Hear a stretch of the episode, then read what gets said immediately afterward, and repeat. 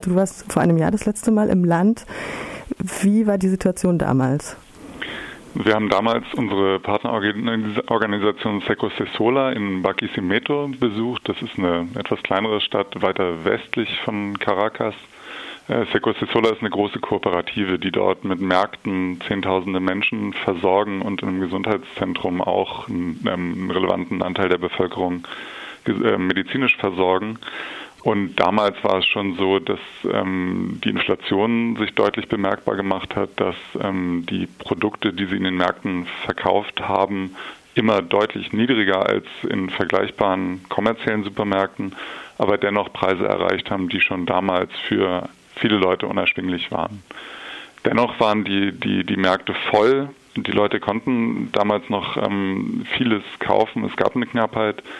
Und jetzt in einem Gespräch vor wenigen Tagen haben unsere Partnerinnen und Partner nochmal gesagt, dass sich die Situation eben deutlich verschärft, insofern, als dass weniger Leute sich das leisten können, was sie dort verkaufen und dass sie die, die Lebensmittel und die, die Produkte, die sie verkaufen, eben auch nicht verschenken können, um ihr eigenes Überleben nicht zu gefährden. Also es ist ein ziemliches Dilemma, in dem die, ähm, die, die Kooperative dort ist. Und ja, die, die Situation verschlechtert sich in, in jedem Falle.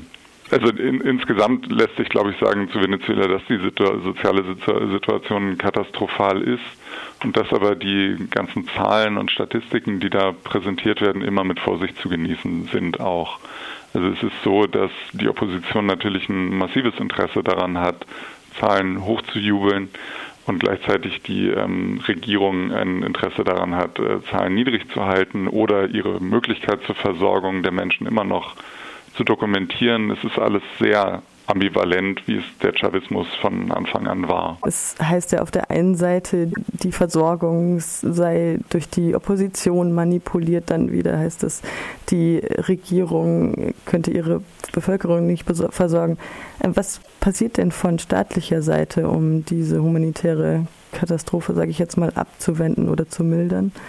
Der Staat versucht mit äh, Lebensmittelkörben, insbesondere in den armen Vierteln, ähm, die, die den Menschen eine Grundversorgung zu gewährleisten und ähm, dadurch die, die Folgen des wirtschaftlichen, der wirtschaftlichen Sanktionen auszugleichen, die sicher eine Rolle spielen. Also die USA haben 2015 zunächst gegen ähm, einzelne politische Funktionäre und äh, Militärs und später dann ähm, jetzt auch insgesamt gegen das Land ähm, wirtschaftliche Sanktionen verhängt.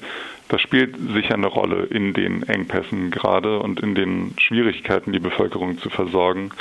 Gleichzeitig, was die Regierung macht, ist eben, dass sie alle sozialen Folgen dieser Krise darauf abwälzen und die ganzen hausgemachten Probleme und die eigenen Anteile am Vorantreiben dieser Krise ausblendet. Und diese Lebensmittelkörbe, die, die sicher einen großen Anteil daran haben, dass ähm, es noch keinen Aufstand gegeben hat, sondern dass, also keinen größeren Aufstand, sondern dass ähm, tatsächlich in den armen Vierteln es eine Grundversorgung gibt, immer noch für viele Menschen. Dennoch wird immer wieder auch der Vorwurf erhoben, dass diese Lebensmittelkörbe ein Mittel sind, um sich die politische Loyalität der Menschen zu erkaufen. Und dass ähm, sie eben gezielt eingesetzt werden, um Leute ruhig zu halten.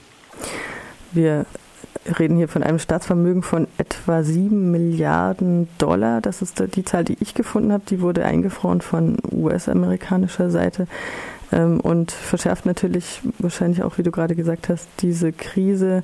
Ähm, die Behörde USAID hat dann eben die Situation mehr oder weniger sich zunutze gemacht und humanitäre Hilfe in Anführungsstrichen gebracht, die aber das Rote Kreuz zum Beispiel auch nicht anerkannt hat, was ja eben vor jetzt anderthalb Wochen mit einem Versuch einer militärischen Intervention auch verknüpft war. Ich wollte auf die staatliche Repression und den Autoritarismus, den ihr in der Deklaration auf eurer Website angesprochen habt, zu sprechen kommen. Ähm, es wird hier von außergerichtlichen Hinrichtungen berichtet, ähm, von Niederschlagungen der Proteste. Was habt ihr da vor einem Jahr bei eurer Reise von mitbekommen und wie schätzt du ein, wie ist die Situation jetzt? Damals haben wir nicht viel davon mitbekommen. Das, also es ist wirklich, also nee, damals war das kein, kein Thema, das wir offen gesehen hätten. Es ist klar, dass die Regierung ähm, sich in eine deutlich autoritäre Richtung entwickelt hat, dass die Ambivalenz des Chavismus einerseits eine Stärkung basisdemokratischer Elemente und andererseits eine deutliche Stärkung der Exekutive in der Person des Präsidenten sich stark vereinseitigt hat und dass ähm, die autoritären und obrigkeitsstaatlichen Elemente absolut überhand genommen haben und die zum Teil immer noch vorhandenen Ansätze basisdemokratischer Organisierung ähm, von oben einfach ge ge ge gelenkt werden oder wo sie sich noch versuchen, ähm, unabhängig zu machen, da eben mit deutlichen Schwierigkeiten in den Behörden, in der Bürokratie auch zu kämpfen haben. Ähm, bei den Demonstrationen jetzt, wie gesagt, auch das ist immer mit Vorsicht zu genießen, wer da welche Bilder zeigt. Da gab es ja schon jetzt diverse Auseinandersetzungen darum, auf welcher Demo denn jetzt welches Bild gemacht wurde und wie groß sie denn jetzt wirklich war.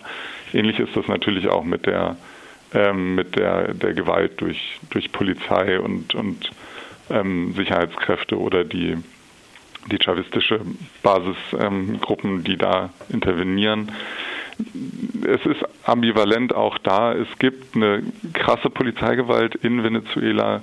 Gleichzeitig gibt es eine Opposition, die absolut nicht davor zurückschreckt, mit Gewalt auch gegen Chavez-Anhänger äh, vorzugehen und die ähm, in mehrfachen Gelegenheiten schon deutlich gemacht haben, dass oder klar gezeigt haben, dass es ihnen jetzt nicht wirklich um die Belange insbesondere der ärmeren Bevölkerung geht, sondern um eine Beteiligung an den oder eine, eine Zurückholung der, der Verfügungsgewalt über die Fleischtröge des Landes. Das heißt vor allen Dingen die Erdölproduktion. Du hast es schon gesagt, es ist im Grunde ein Witz, wenn die USA Gelder in Milliardenhöhe einfrieren, die auch genutzt werden könnten zur Versorgung der Bevölkerung und dann für ein paar Millionen Hilfsgüter an die Grenze stellt und sagt, die müsst ihr jetzt reinlassen.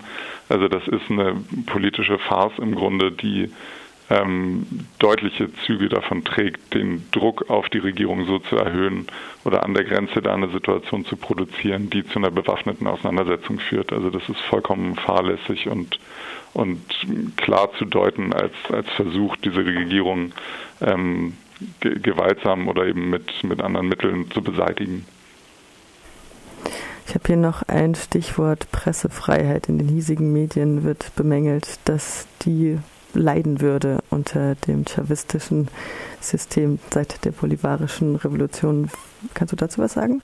Ich glaube, was man sehen kann, ist auch da die, also das Wort Ambivalenz passt einfach auf sehr viele Bereiche in Venezuela. Ähm, Venezuela hat beispielsweise mit Telesur eine Instanz geschaffen, die alternative Nachrichten ermöglicht in Lateinamerika, die eine Informationsbeschaffung ermöglicht, jenseits von CNN und anderen ähm, US-nahen Medien.